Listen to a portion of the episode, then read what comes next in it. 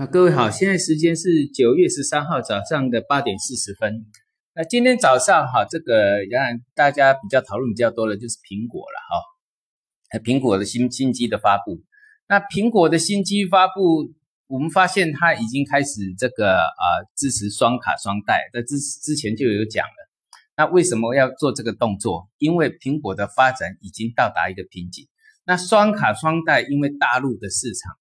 啊大哎啊，因为他前前几年也是到达一个瓶颈之后，以前贾波斯不来大陆，对不对？那现在后来因为到达瓶颈啊，贾贾波斯走了，然后由库克接了之后，那进来大陆，那大陆的这个呃呃整个的一个呃业绩带动了它再创新高哦。那个大陆的我们中国大陆的一个消费族群非常的大，那所以呢。他这一次再推出双卡双待，就知道一定要迎合市场，而且这个市场都要靠我们中国大陆啊，所以呢才会推出这个。那这个就是要保持它一个呃稳定的一个高峰期了啊。但是这个都是已经，其实它的一个成熟度哈，不会像就像我们这个大陆的手机跟呃苹果的手机，这个差距已经越拉越近了。啊，即使是技术方面，虽然还有一段距离，但是呢，已经越拉越近了，所以它的差异性不会那么大。所以我们在看这个苹果哈，苹果这一次再拉上来，它这一个多月的一个颈线支撑已经出来了，就是我讲的，我们常常讲说要等形态，等形态。啊，你一根 K 线往上创新高，它没有形态，你看不出它的一个一个结构，你无法去做判断动作。但是形态一出来就可以做判断，就是我讲的量价结构。这个会反映市场哦，市场会反映在量价结构上。那现在就简单了啊，也就是说，呃，今天呃凌晨收盘哈，它是一个啊算是窄幅的一个震荡。那昨天有一根红 K 棒涨了两二点五个百分点，这个啊这个的低点两百一十六块半啊，也也就是说，我们看苹果短期来看，短中期的啊，应该是一个中期的结构来看。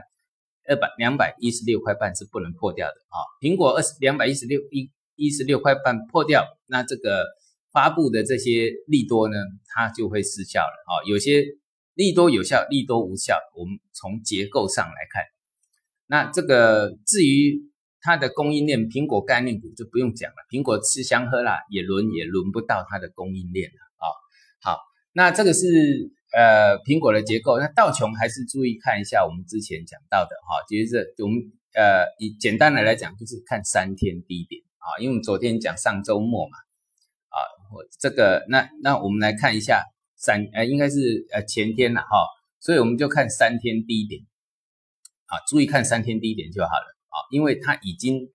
这个道琼就像我讲，它一个下调期通常都会做突破，昨天盘中一突破之后，一根上影就下来。所以我常常讲哈，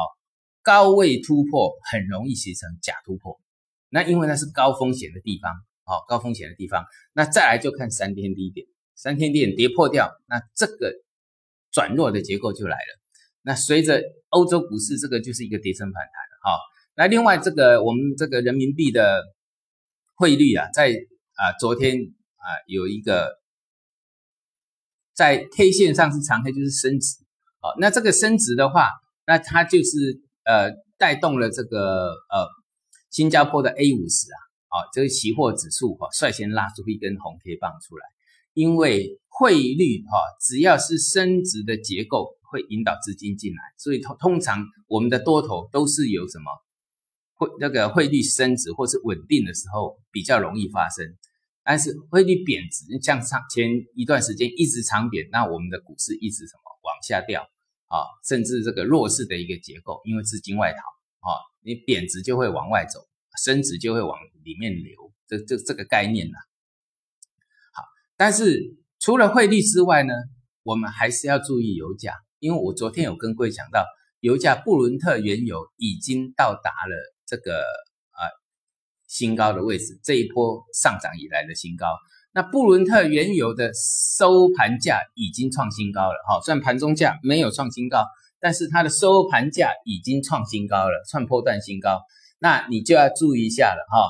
这一旦创新高之后呢，昨天有一根长红，啊，那根长红的低点啊，因为我昨天有讲到啊，这那个低点是大概在七十七块三这里，七十三七十七块三美元呢，哈，这个地方变成它的一个强弱支撑哦，所以我们要观察任何一个商品都是一样，多头看支撑，空头看反压，哦，这变成它的支撑。那